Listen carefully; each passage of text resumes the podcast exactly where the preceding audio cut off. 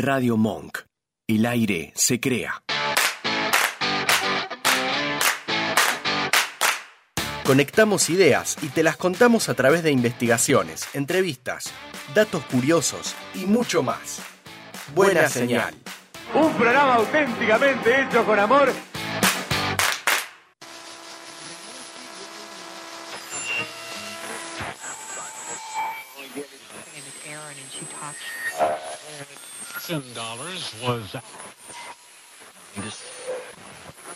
Quédate conectado. Tenemos buena señal. ¿Qué haría yo personalmente con mil pesos? ¡Qué poco! ¿Qué haces hoy con mil pesos? Bastante poco. La verdad, en mi casa, que somos la familia Inga, yo no puedo hacer nada. Con mil pesos cada vez menos cosas. Las cosas elementales que compra una familia. Carne un poco más de, de un kilo se puede comprar. Y si estás en una panadería más o menos, te compras un kilo de pan. Cin- cinco gaseosas, podés comprar. Para algunas cosas todavía rinde mucho. Puede ser de la yerba que yo tomo, son dos kilos. Dos paquetes de hierba. ¿Tres paquetes de yerba? Al chino y una rica botella de vino, con esto creo que me compraría, pero de las buenas, ¿eh? Con mil pesos seguro que no invitas a nadie a comer un asado. Y yo con un asadito podemos hacer un kilo de asado. 2,5% del alquiler de mi casa. Por ejemplo, boletos de colectivo con tarifa social te podés comprar cerca de 100, el mínimo, ¿no? Flores para mi amada esposa. A gatas alcanza, quiero decirles. Cuatro cajas de leche, porque no sé si los políticos saben cuánto vale la leche de yogur. En mil pesos podrías comprar dos kilos de yerba. Dos kilos de yerba, depende de dónde la compras. Tres kilos de alguna fruta.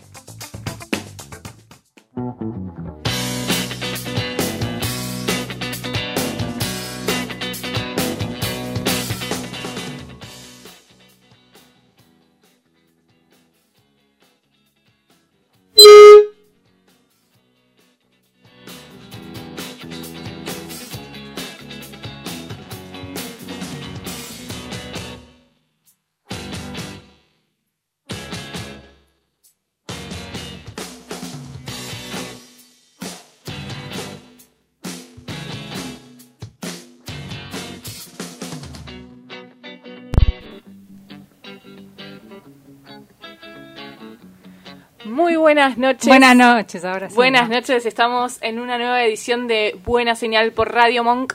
Muy buenas noches, Gisela, ¿cómo te va? Sol, ¿cómo estás?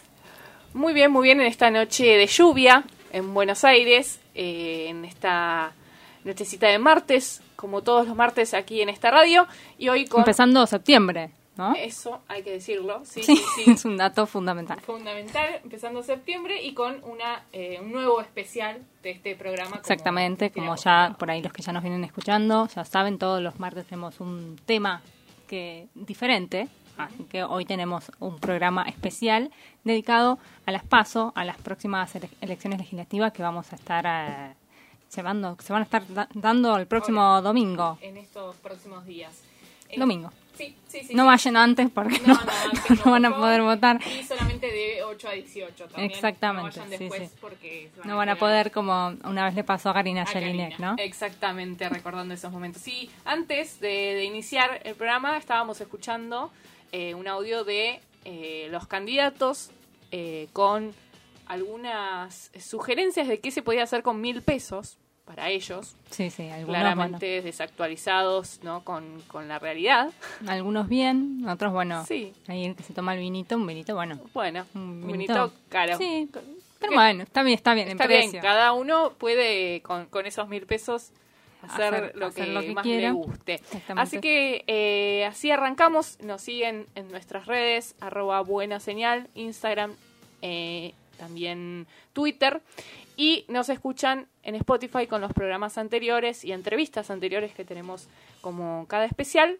Y hoy también tenemos una entrevista eh, en unos minutos nomás. Exactamente, adelantamos, vamos a estar hablando con Diana Chiodo, que es eh, la directora nacional electoral de la Dirección Nacional Electoral, por supuesto, eh, que nos va a estar, bueno, vamos a estar hablando a ver cómo se está preparando todo para esta elección nacional y que además, bueno, está obviamente en el marco de, de la pandemia. Exacto, un Eh, contexto muy distinto Exactamente, así que vamos a estar hablando con ella de los pormenores de esta de, de estas elecciones que ya eh, dentro de poquitos días vamos a estar viviendo.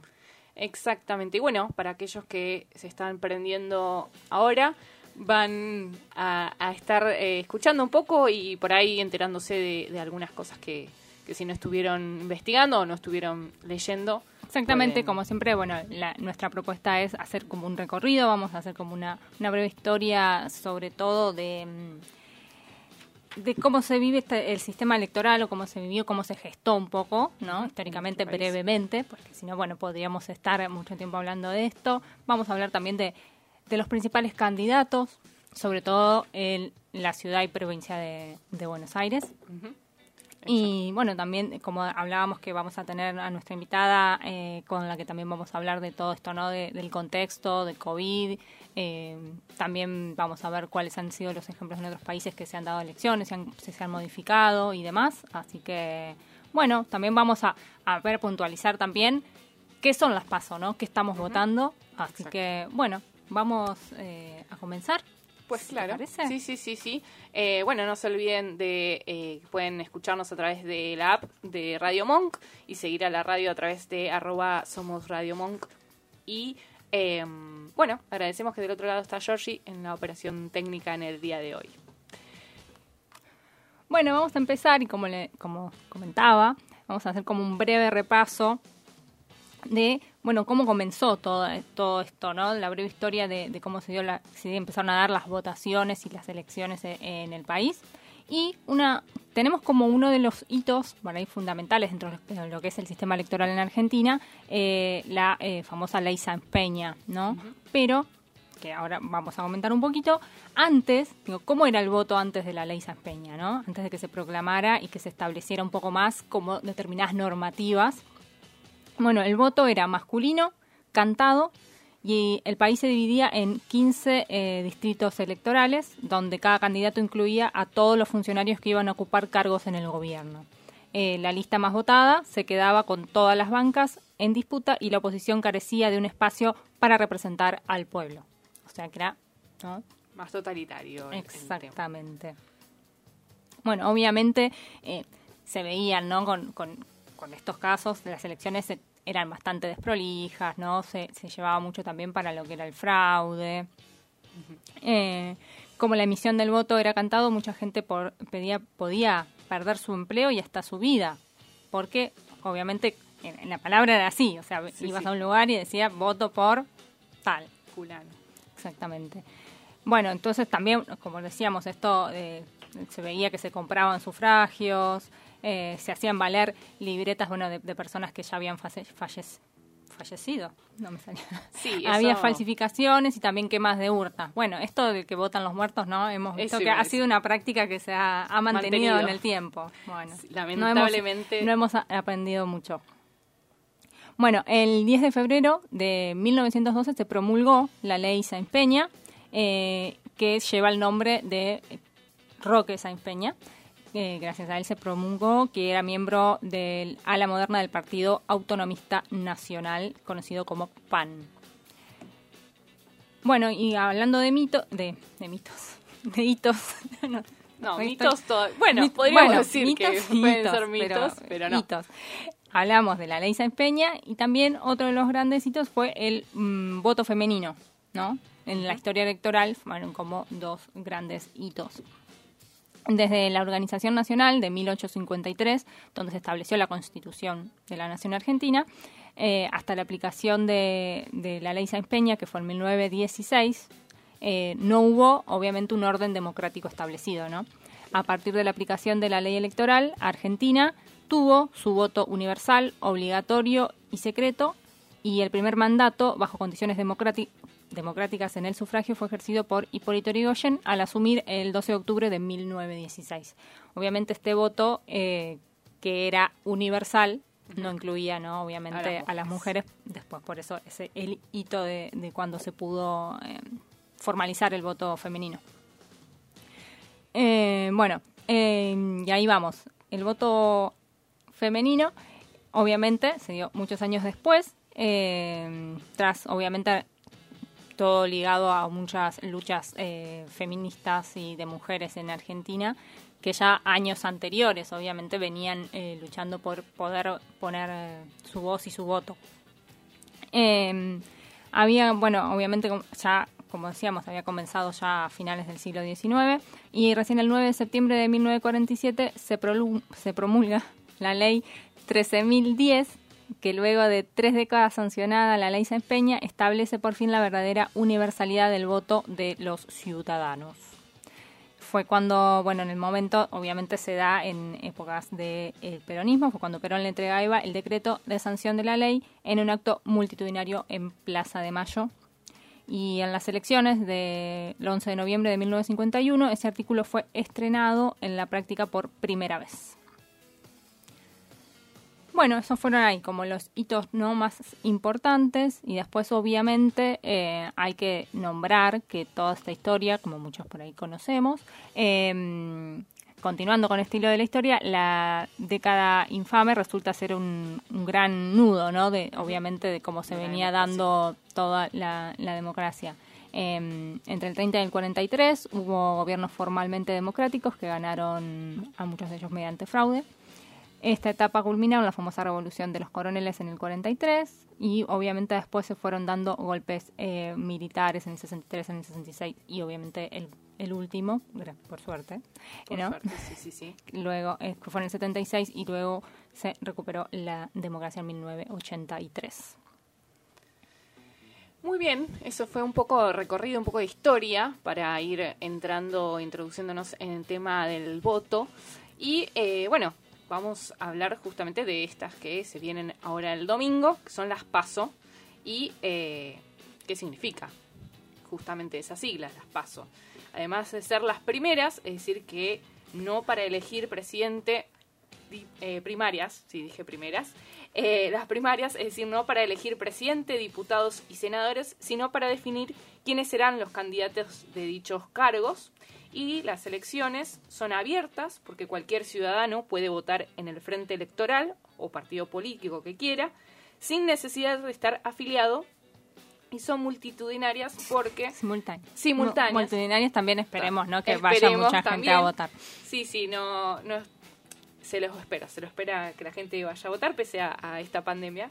Y son simultáneas porque se realizan el mismo eh, domingo en todo el país y son obligatorias porque todos los ciudadanos empadronados, empadronados tienen el mismo deber de votar en eh, una elección general. Y bueno, eh, estas elecciones primarias rigen desde diciembre del 2009, porque no es algo que se hace desde, como decíamos, desde la ley Sáenz Peña, es algo relativamente eh, Sí, es una de las este últimas país. modificaciones. Exactamente. Y bueno, eh, a partir de la sanción de la ley 26.571, empezaron a utilizarse en los comicios del 2011 y se aplican para los cargos electivos nacionales. Eh, Desde entonces, bueno, eh, se realizan cada dos años, en agosto. Este año, como sabemos, por pandemia fue modificada la fecha y sirven para definir dentro de cada espacio político las listas de diputados y senadores y o fórmulas presidenciales para la elección general, en este caso de, bueno, en general de octubre, en este caso va a ser en noviembre. Eh, sin embargo, bueno, hay muchos casos que no hay competencia interna, por lo que se cuestiona la utilidad de las PASO, además del gasto eh, del Estado que se realiza. Bueno, hay, hay obviamente siempre eh, algunas contradicciones y algunas, eh, algunas cuestiones a resolver o a responder con respecto a estas elecciones. Eh, bueno, ¿para qué sirven las PASO? ¿no? ¿Para qué? A ver. las preguntas. Eh, son elecciones nacionales que se realizan dos meses y medio antes de cada elección general, en este caso septiembre y noviembre, y eh, sirven para definir el voto popular a una candidatura presidencial cuando un frente electoral tiene dos o más aspirantes a esa postulación.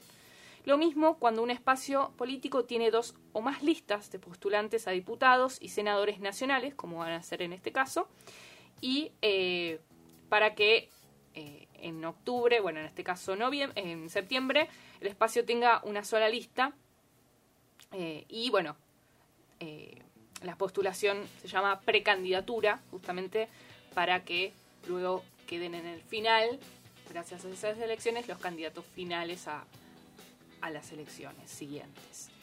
Y bueno, eh, obviamente que hay ejemplos de, por qué son necesarios las PASO. Eh, en este caso serían, vamos un poco más atrás, en 2015 también eh, Cambiemos presentó los precandidatos presidenciales, que eran Mauricio Macri, Ernesto Sanz y Elisa Carrió, cada uno de ellos eh, del PRO, de Unión Cívica y de la Unión Cívica también argentínica. Y ganó, como sabemos, Mauricio Macri, con el 81,33% y em, sobre el 11,10% del ex senador radical y del 7,57% de la ex diputada. Y se convirtió en el en candidato de Cambiemos para las elecciones generales de octubre, en ese caso. Claro, lo que o sea, lo que se ve es, esto, ¿no? Que llegan a, esta instancia, vemos un montón de, de precandidatos. Precandidatos, exacto. Eh, que todos pueden pertenecer al, al, mismo movimiento, al mismo partido. Bueno, surgen también muchísimas alianzas, como lo vemos acá en este ejemplo de, Cambiemos, para que después, obviamente, uno sea el que represente, o sea, la lista que, que representa a, esa, a ese partido. Exactamente. Y bueno, también nos preguntamos qué pasa cuando no hay eh, estas peleas internas. Eh, bueno, de igual manera, porque son obligatorias, en caso de que no haya una disputa interna, la única fórmula presidencial no compite contra ninguna otra, de manera que en la opinión pública es un anticipo a, eh, a, lo, que sería la opinión pública de lo que va a ser en las próximas elecciones, ¿no? Da como un, un paneo de lo que puede llegar a ser eh, sí, en realidad es que si no no hay, o sea, dentro de un, partido no hay una definición y solo hay una lista, es como más un, una encuesta que, una, elección dentro del partido. Exactamente. Y bueno, em, entonces la pregunta es, las pasos a veces cumplen su función y otras veces no.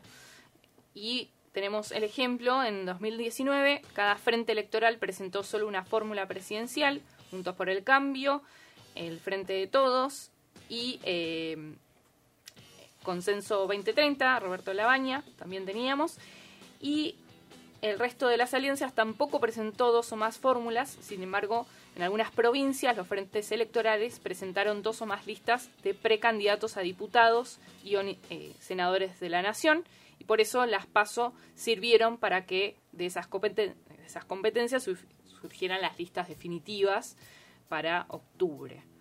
Eh, y también hay que tener en cuenta, para, para, ir cerrando justamente para qué realmente sirven en, en algunos casos, también para eh, obtener el requisito mínimo, que es de al menos 1,5% de los votos, para que después puedan estar en eh, las siguientes elecciones. Si consiguen ese porcentaje, se pueden presentar eh, en lo que sería octubre, en este caso noviembre, y pasó, bueno, en las elecciones pasadas que justamente eh, la fórmula presidencial Alejandro Biondini y Enrique Venturino del Frente Patriota obtuvo el 0,23% y no pudieron eh, presentarse luego en las siguientes elecciones. Y bueno, esto es más o menos eh, como para tener una idea de para qué sirve, por qué se realizan las pasos y qué es lo que vamos a votar este domingo y para que, bueno, más o menos podamos... Tengamos ahí como un detalle, una, una, idea, algo un poquito más. Sí, porque a veces puede, uno puede tener como una idea general, pero está bueno tener en detalle qué es lo que estamos votando, porque es lo que nos corresponde como ciudadanos. Exactamente, estamos, estamos haciendo cumplir nuestro, nuestro deber, cívico. Sí, exacto, deber y derecho. Deber y derecho. Muy bien. Y bueno, eh, vamos a escuchar un temita eh, antes de, volver con la entrevista. Vamos a escuchar a Andrés Calamaro Mil Horas. Hace frío y estoy lejos de casa Hace tiempo que estoy sentado sobre esta piedra. Yo me pregunto, ¿para qué sirven las guerras? Tengo un cohete en el pantalón. Vos estás tan fría como la nieve estás tan blanca y yo no sé qué hacer. La otra noche te esperé bajo la lluvia dos horas, como un perro. Y cuando llegaste me miraste y me dijiste, loco, estás mojado, ya no te quiero. En el circo, vos ya sos una estrella, una estrella roja que todo se lo imagina. Si te preguntan, vos no me conocías, no, no, tengo un cohete en el pantalón. Vos estás tan fría como la nieve a mi alrededor. Vos estás tan blanca que ya no sé qué hacer.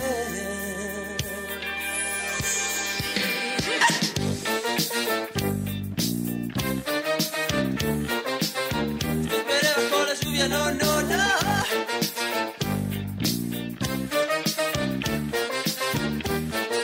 Ajá, ajá.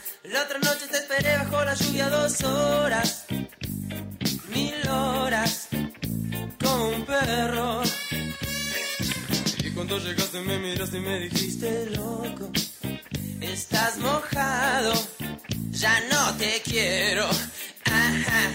La otra noche te esperé bajo la lluvia dos horas, mil horas, como un perro.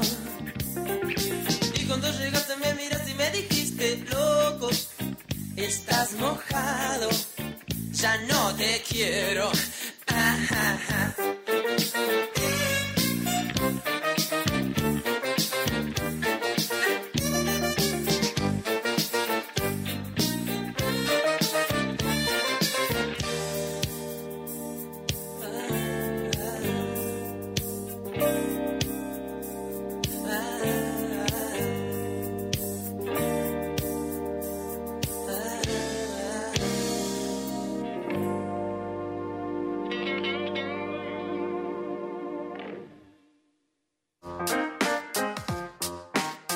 Que la buena señal no se corte.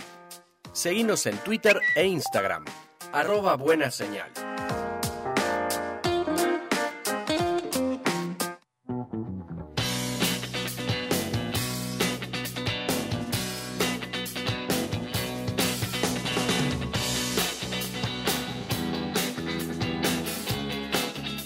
Bueno, regresamos.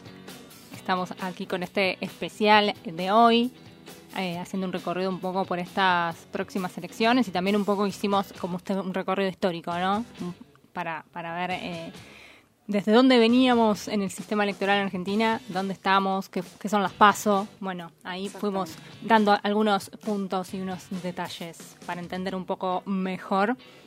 Y bueno, está, obviamente Sí, eh, si quieren hacernos preguntas, si, si quieren tienen alguna duda con respecto, nos pueden escribir en nuestras redes, en arroba buena señal, tanto Twitter e Instagram. eh, pueden hacerlo ahí y sacarse dudas que tengan sobre las elecciones. Obviamente... eh, También después vamos a pasar ahí los datos donde pueden ir verificando eh, algunas cosas, eh, pero... Sí, donde se vota, eh, por ahí hay muchos que han cambiado eh, el lugar donde tienen que, que ir a votar. También eso está bien que, que lo vayan verificando. Y bueno, como comentábamos un poquito en estas elecciones, que del próximo domingo se estarán renovando la mitad de la Cámara de Diputados de la Nación, 127 bancas, y un tercio de la Cámara de Senadores de la Nación, que son 24 escaños. Todas las provincias eh, van a elegir diputados y solo 8 eligen senadores. Excelente. Y bueno, vamos eh, a tener ahora ya a nuestra entrevistada, a Diana Kiodo, licenciada en Ciencias Políticas, graduada en la Facultad de Ciencias Sociales de la UBA y eh, actualmente es la directora eh, de lo que es... Nación. Eh, sí, exactamente. Así que, bueno, no sé si nos está escuchando Diana. Buenas noches. Hola, sí, buenas noches. ¿Qué tal? ¿Cómo les va? ¿Qué tal? Buenas Hola, noches. buenas noches. Un gusto, muchas gracias Diana por darnos este, estos minutitos. Sí, gracias a ustedes, sí. Bueno, eh, estábamos justamente con, con este especial hablando de lo que es la organización de las PASO, de lo que es eh, en este contexto también tan especial. Eh, bueno, queríamos tener la palabra para que nos contaras un poco cómo viene siendo este tema eh, en este próximo domingo. Sí, la verdad que son unas elecciones históricas, ¿no? Son las primeras que vamos a tener este, en la historia en, pandemia. Venimos haciendo un trabajo muy fuerte con la Cámara Electoral, con la justicia electoral, con, con los partidos políticos para consensuar, digamos, la- las medidas, este, protocolo sanitario que vamos a aplicar también, bueno, obviamente en consulta con el Ministerio de Salud y también con las provincias. Y bueno, estamos trabajando fuertemente para que las personas puedan ir a votar eh, tranquilas y cuidadas el próximo domingo. Excelente. ¿Y cuáles son las cuestiones a tener en cuenta a la hora de ir a votar? ¿Qué es lo que, cómo se están preparando? Sí, la primera cuestión que tenemos que tener en cuenta es la importancia de hacer la consulta al padrón. En función del protocolo que se ha aprobado, eh, más o menos un 25% de las personas van a tener alguna modificación del lugar, del lugar de votación con respecto a la elección de 2019. Hay que tener en cuenta que se agregaron establecimientos justamente para respetar el límite de ocho mesas por local que fijó la Cámara Electoral. Eso implica que pasamos de unos 14.800 establecimientos a unos poco más de 17.000. Por eso es que es muy importante este, hacer la consulta. Estamos acostumbrados y acostumbradas a, a dirigirnos siempre al, mismo establecimiento el día de la, votación.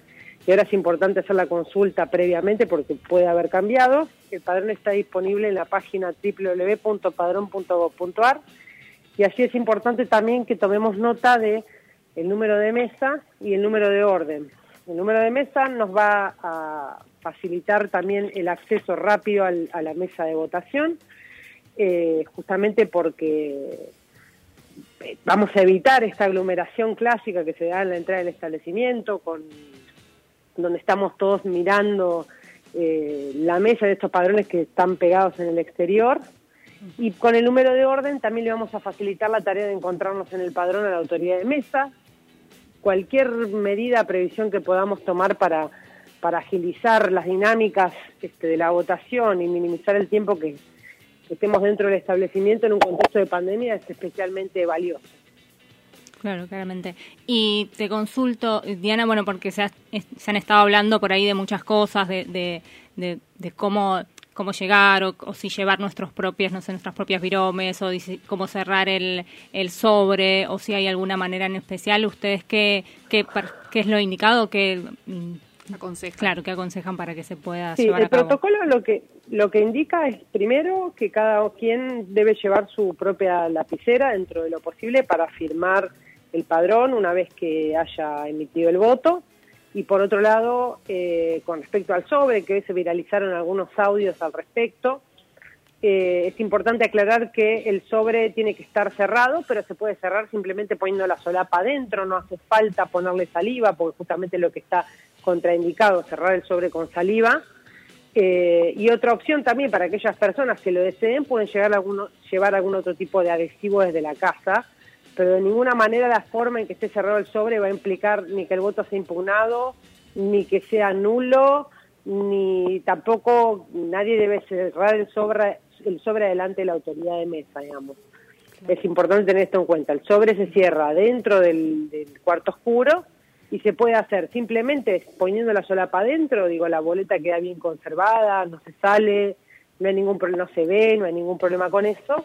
Y aquellos que igual lo deseen pueden llevar adhesivos de la casa. Excelente, perfecto. Eh, bueno, vimos que también se estuvo haciendo un simulacro eh, en cuanto a, a las elecciones. ¿Cuáles son los cambios por ahí que, más son significativos eh, en estas elecciones en cuanto a las anteriores? El, principal cambio es que hemos organizado un proceso de, escrutinio totalmente transparente con la participación de fuerzas políticas, de la justicia electoral, de también las empresas del rubro que han presentado observaciones y consultas al pliego, que estuvo puesto a disposición durante dos semanas y muchas de esas observaciones fueron incorporadas, incluso las formuladas este, por, por la oposición, porque eran buenas y porque este, nos permitieron terminar con un, con un pliego mucho mejor del que habíamos proyectado originalmente.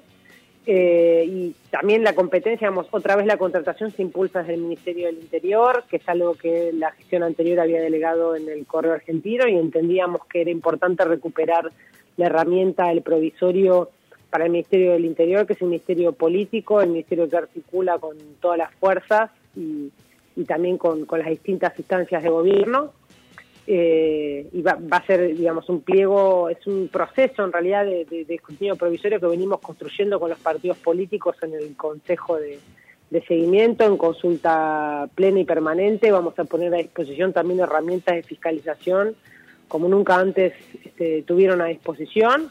Y también otro, otro detalle importante para resaltar es que entendemos que en la última elección hubo alguna controversia con respecto a la transformación del formato de del archivo desde la transmisión hasta la totalización y difusión. Bueno, en esta oportunidad va a ser enteramente en el mismo formato, en TIFF, sin haber transformaciones. Entendemos que esto había generado algunos cuestionamientos en la última elección, así que esta es otra modificación.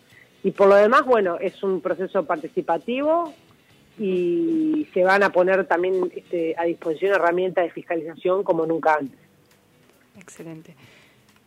Por ahí alguna oh, un, una última pregunta sobre algo puntual que también estuvo girando en redes, en redes sobre el horario que por ahí muchos decían que bueno se iba a extender o que hoy se iba a proponer un horario para aquellas personas por ahí que para mayores, para adultos mayores. El horario sigue siendo el mismo, es de 8 a 18, ¿verdad? Eso sí, no hay ninguna ver, modificación. Esto está, no, porque eso, eso está estipulado en el Código Electoral y, y esto no sufrió ninguna modificación, digamos, los horarios de de eh, preferencia para aquellas personas que sean grupos de riesgo mayores, es, es algo que eh, opera sobre la normativa vigente. Es decir, la jornada electoral se, se extiende en el mismo horario que siempre. La diferencia es que al hacer las filas en el exterior, es probable que aquellos electores y electoras que aún que hayan llegado hasta las 18 horas y todavía no hayan podido votar, tengan que esperar afuera del establecimiento en lugar de proceder al clásico cierre de puertas que se hace a las 18, claro. mientras se deja votar a los electores que hayan llegado antes y estén dentro del establecimiento. Esto es algo que no va a suceder por el tema del aforo. Claro, claro, claro. ¿Y tienen un estimativo de un horario eh, de los primeros datos oficiales en cuanto...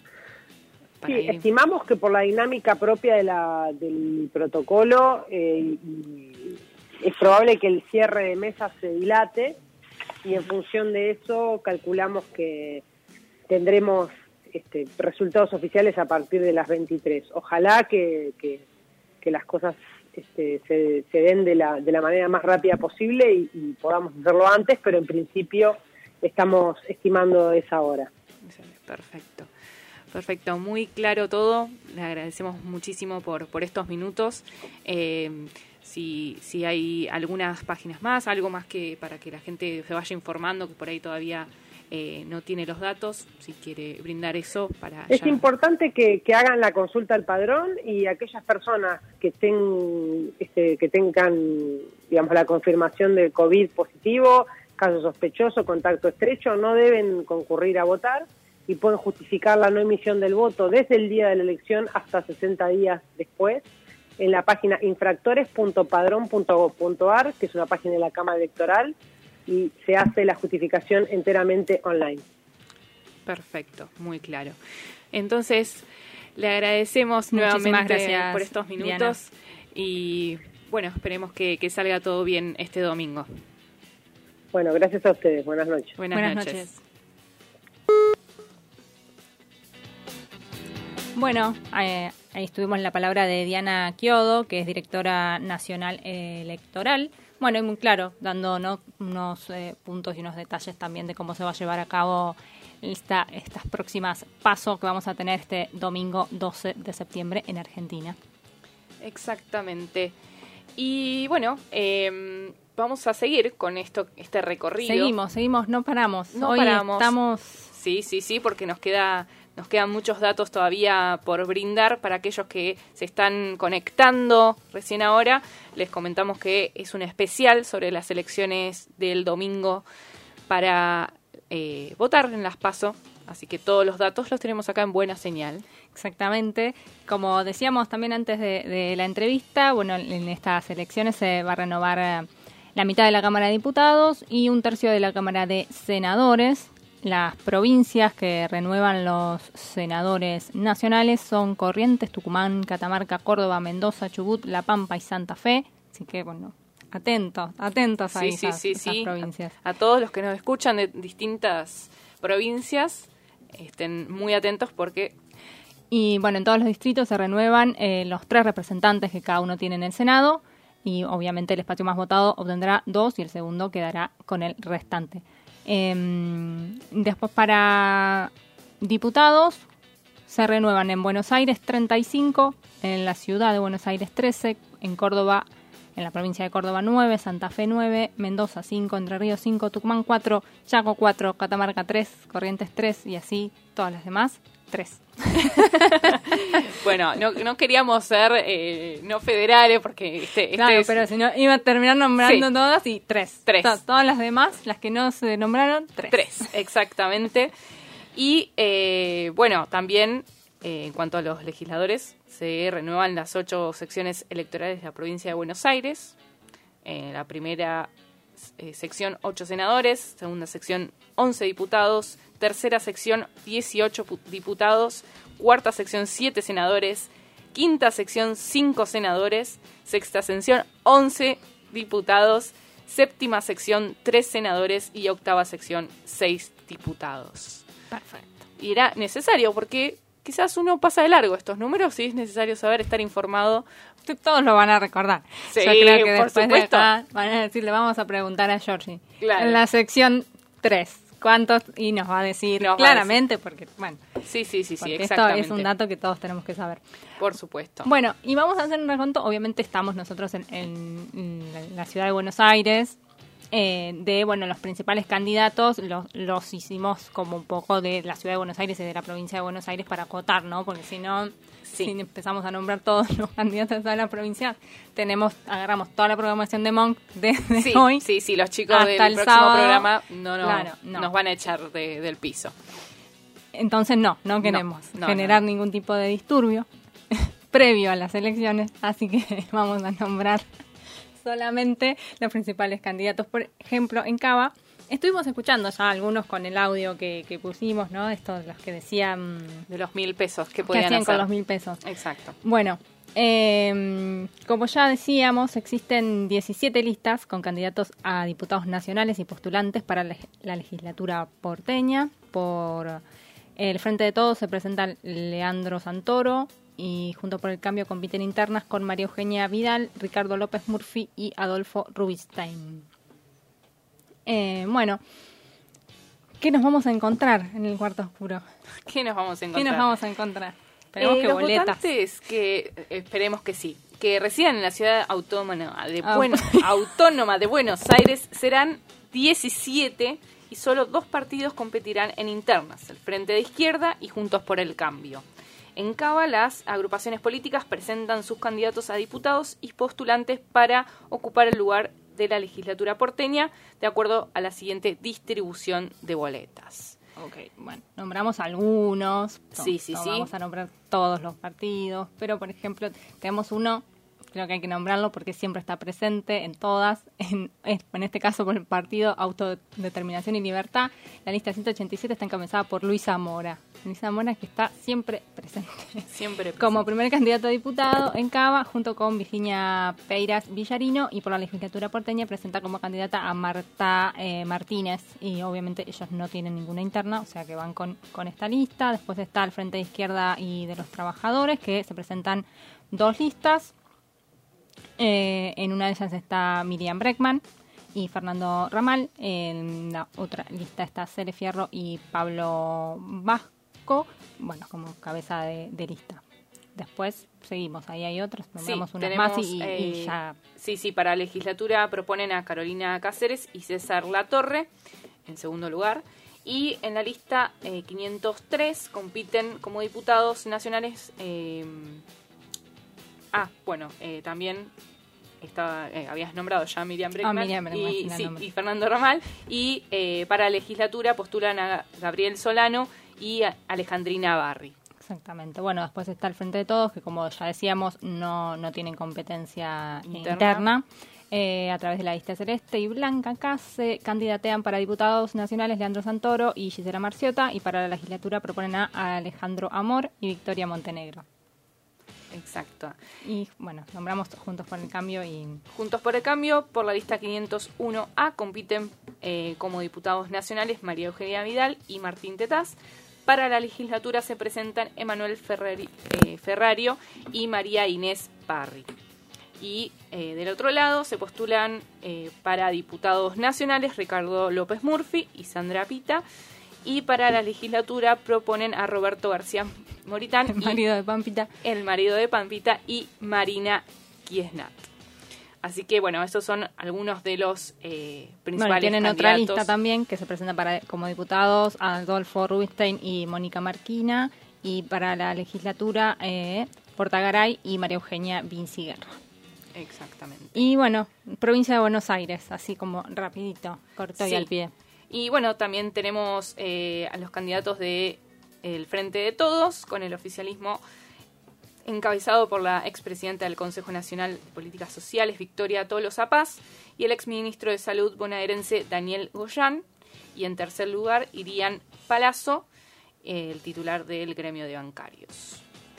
Y bueno, Juntos por el Cambio irán una interna entre dos listas. eh, una, eh, bueno, como, como la que digamos que está padrinada por um, el, eh, Horacio. o por Rodacio, Rodacio. Rodacio no, por Horacio Rodríguez Larreta. que está encabezada por su el ex jefe, el vicejefe de gobierno de la ciudad, eh, Diego Santilli, y la diputada nacional Graciela Ocaña. Exacto. Y en la otra, lidera- liderada por Facundo Manes y eh, Diana Tabela, que eh, esta boleta tiene además el ex titular de la Cámara de Diputados, Emilio Monzó, y al líder del GEN, Marganita Stolbizer, y en tercer y cuarto lugar, respectivamente. Perfecto.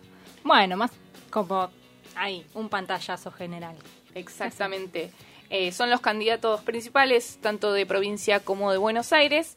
Y ahora eh, vamos a ir a un cortecito y volvemos.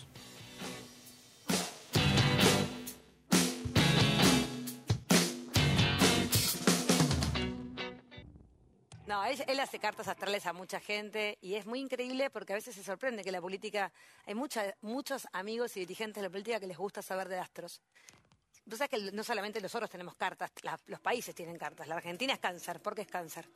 Porque el día que se independizó como país, 9 de julio de 1816. Entonces hay movimientos en el mundo que estudian las cartas de los países y ver cómo son los distintos. Realmente- es muy interesante. A vos que lo- te gusta mucho la mitología griega, la historia, te encantaría estudiar astrología. Porque ¿Realmente cosas- se le hacen cartas astrales Sí, a países? totalmente. No sabía eso, che. y ahí sale la crisis del 29 en Estados Unidos, por qué el derrumbe de las Torres Gemelas, por qué pasa lo que pasó en la crisis del 2001 en la Argentina.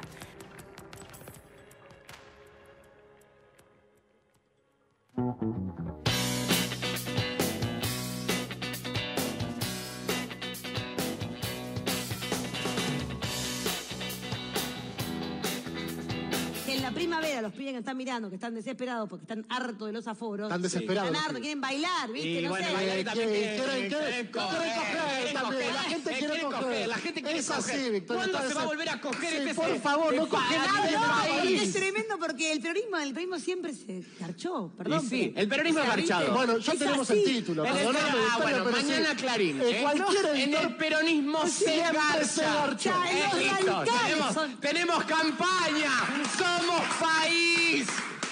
Con el peronismo noches, se garcha, se Claro, o sea, distribuye porque- y se vive. Y si, y si- porque nosotros realmente vinimos para hacer este, posible la felicidad de un pueblo y la grandeza de una patria. Y no hay felicidad de un pueblo sin garchar, perdón. Yo, Y sí, no, o sea, la verdad que bien. O sea, La verdad que O sea, sí, la nosotros verdad que somos sí. así, Es ¿viste? Somos así. Bueno, entonces, volviendo, porque Yo creo que ya, o sea, ya te compraste a todos. A partir de ahora, Yo o sea, lo que digo es la que. gente lo quiere que digo- coger. lo que digo es que es parte importante de la vida. Sí. El baile, el disfrute, el, El goce, ¿no? totalmente. Bueno, Goce. entonces también no lo vamos a ocultar. Somos seres humanos, nos gusta gozar, nos gusta divertirnos.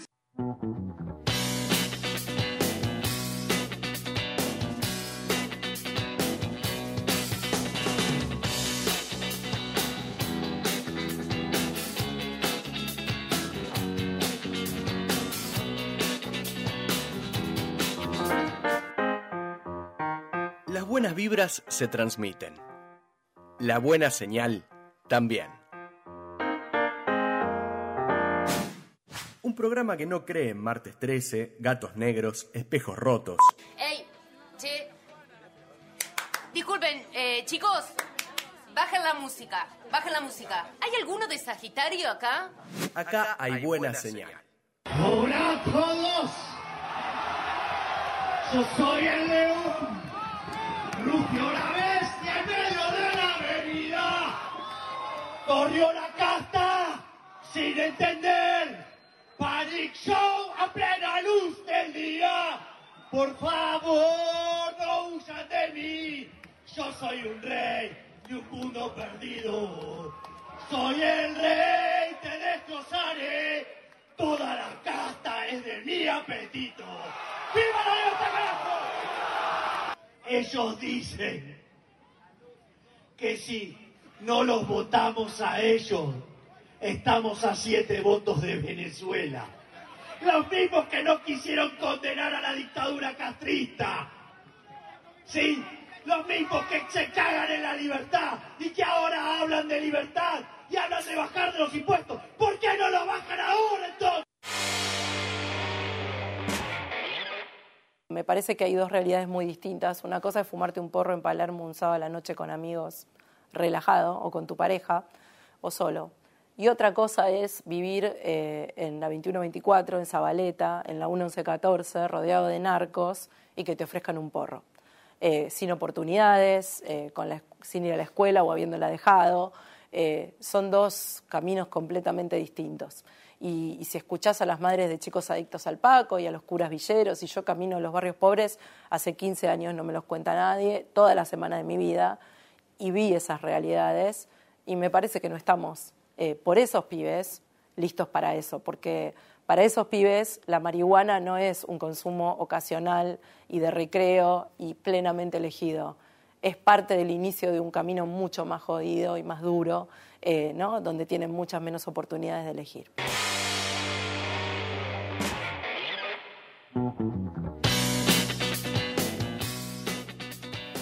Bueno, estábamos de vuelta. Eh, ahí escuchábamos un poco los últimos, las últimas declaraciones de los candidatos, ¿no? Sí, como una, una campaña también donde, bueno, estuvo más eh, como...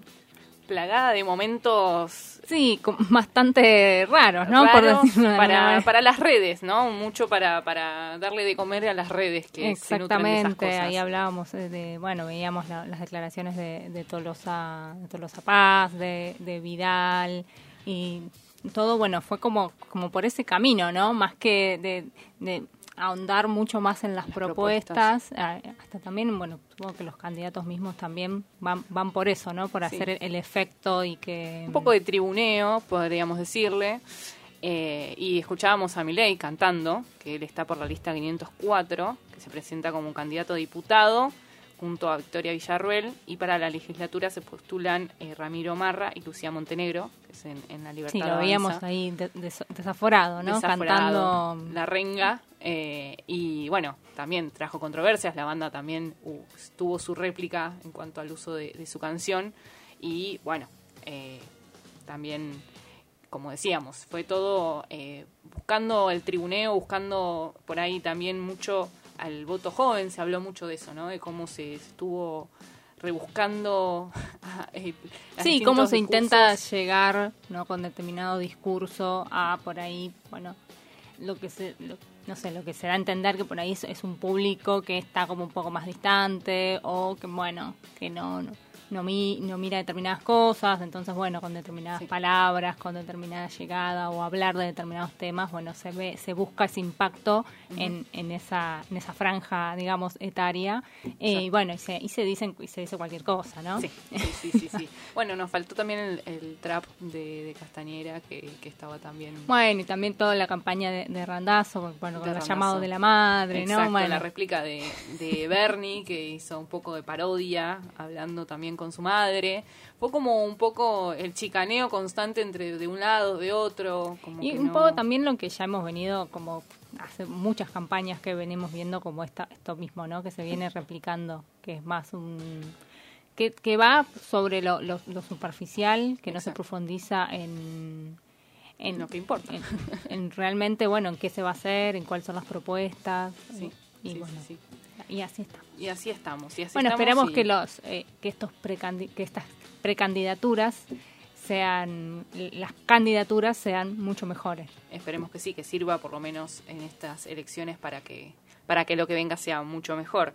Eh, y bueno, también justamente eh, hablando anteriormente con nuestra entrevistada y eh, a lo que hablábamos en este contexto de pandemia, cómo se va a realizar las elecciones y que también se realizaron elecciones en otros países en estas circunstancias, tanto en el 2020 como en el 2021. Eh, Sí, que fundamentalmente en realidad no se cambió eh, por la, la norma o la legislación en cuanto a la votación, sino que obviamente como nos contaba Diana, en lo que se hace es más, bueno, eh, ver y analizar y profundizar en un protocolo que pueda obviamente cuidar y seguir para que nos sigamos cuidando, porque estamos insertos todavía, aunque no querramos, en, en esta en esta pandemia, pero también en el mundo pasó eso, ¿no? No, no hubo diferentes cambios en cuanto a formas, sino que, bueno, se mantuvo mediante la legislación y se- obviamente se, se, se pusieron en práctica determinadas eh, acciones o protocolos. Protocolos, exacto. Sí, sí, y bueno, en Corea del Sur, en abril 2020, hubo elecciones en Croacia, julio 2020, Italia, septiembre 2020, Estados Unidos, en noviembre del 2020, y Portugal ya en este año, en enero 2021, y Ecuador en febrero también 2021. Estos fueron eh, países donde ya hubo elecciones en este contexto, y bueno, va a ser nuestras primeras eh, elecciones en Argentina. Como sabíamos que esto se movió en fechas que no que no había ocurrido, eh, eh, por ejemplo, que no ocurrió en los otros países, ¿no? Acá se, se previó ese tema y se modificó de octubre a, a noviembre. Exactamente. Bueno, y también como hablamos con la entrevistada, eh, la Cámara Nacional Electoral difundió este un protocolo sanitario de prevención de COVID para estas elecciones y obviamente que se trabajó con los ministerios del Interior y el Ministerio de Salud. Y dentro de las cosas que también se nombraba, bueno, con el fin de evitar estas aglomeraciones en el mismo lugar, que ya sabemos que no, cómo pasan, eh, obviamente se van a reducir las mesas de votación en cada establecimiento, y, pero habrá muchos más centros eh, habilitados. Eh, por ejemplo, en la ciudad de Buenos Aires aumentará un 29% la cantidad de centros de votación, que pasarán de casi 798 que había a más de 1000, un poquito más de, de 1000. Así que, bueno, ahí también por eso es importante que cada uno verifique en su padrón y que no vaya directamente al mismo colegio donde va siempre a votar, porque Claro. puede ser que, que- que lo Haya hayan modificado. De hecho, yo me fijé y me modificaron el, A el colegio. A mí también. Así que seguramente eh, a, a todos la habrán habrá visto ahí alguna modificación, así que bueno, eso para ya saber dónde vamos, en qué mesa, eso para también hacer un poco más, Más ágil. ágil, sí. Recuerden no no cerrar el, el sobre, el sobre con saliva, con. Llevar la lapicera para poder agilizar eso también. Eh, por supuesto que esto lo estamos diciendo en Buenos Aires, pero también rige para toda la nación. Exactamente, porque este protocolo es, tiene cumplimiento para es a nivel nacional que, que, que dispuso la Cámara Nacional Electoral. Así que bueno, obviamente va a estar en todos, en todos, en todos los rincones de- del país en este próximo domingo. Exactamente. Y bueno, obviamente aquellos que tengan eh, algún síntoma, eh, no, no vayan, por favor. Sí, Eh, tal cual como nos decía también la invitada, que se, se tienen 60 días para eh, volcar esta información de que, que tenían síntomas o un contacto estrecho o si te- estaban eh, cursando la, la enfermedad, enfermedad, sí, sí. pueden hasta después de 60 días hacer esta... mm, Sí, el- lo que sería una justificación claro, por, el, por el no voto. Eh, así que tienen ese tiempo también para, para poder expresar eso porque no, no votaron. Así que, mm, bueno, bueno, esperemos que sea en paz, ¿no? Eh, estas elecciones. Eh, hay veda el sábado, así que no van a poder juntarse a tomar. Aquellos que tenían pensado reunirse con amigos, no lo O van salir, a poder hacer. no. no, no se puede, No, no va a estar puede. todo cerrado. Así que eh, a quedarse en casa viendo... Bueno, ya estamos acostumbrados, igual que Sí, esté todo con cerrado, esta pandemia claro, ya ya nos acostumbramos, algo- no nos va a pasar nada. Sí, creo que, que va a ser las primeras elecciones en que va a ser una, una más. y bueno, los vamos a ir dejando en el día de hoy. Recuerden eh, seguirnos en todas nuestras redes, arroba buena señal, a través de Instagram y Twitter. Y también nos pueden encontrar en nuestro canal de Spotify, Spotify, donde pueden ver y escuchar todos nuestros eh, programas. Y, y bueno, nos vemos el próximo martes con otro especial a las 21 horas por Radio Monk. No se olviden, escúchenos, pueden descargar la aplicación de Radio Monk a través de su Play Store. Nos vemos el próximo martes. Chau, chau. Hasta el próximo martes.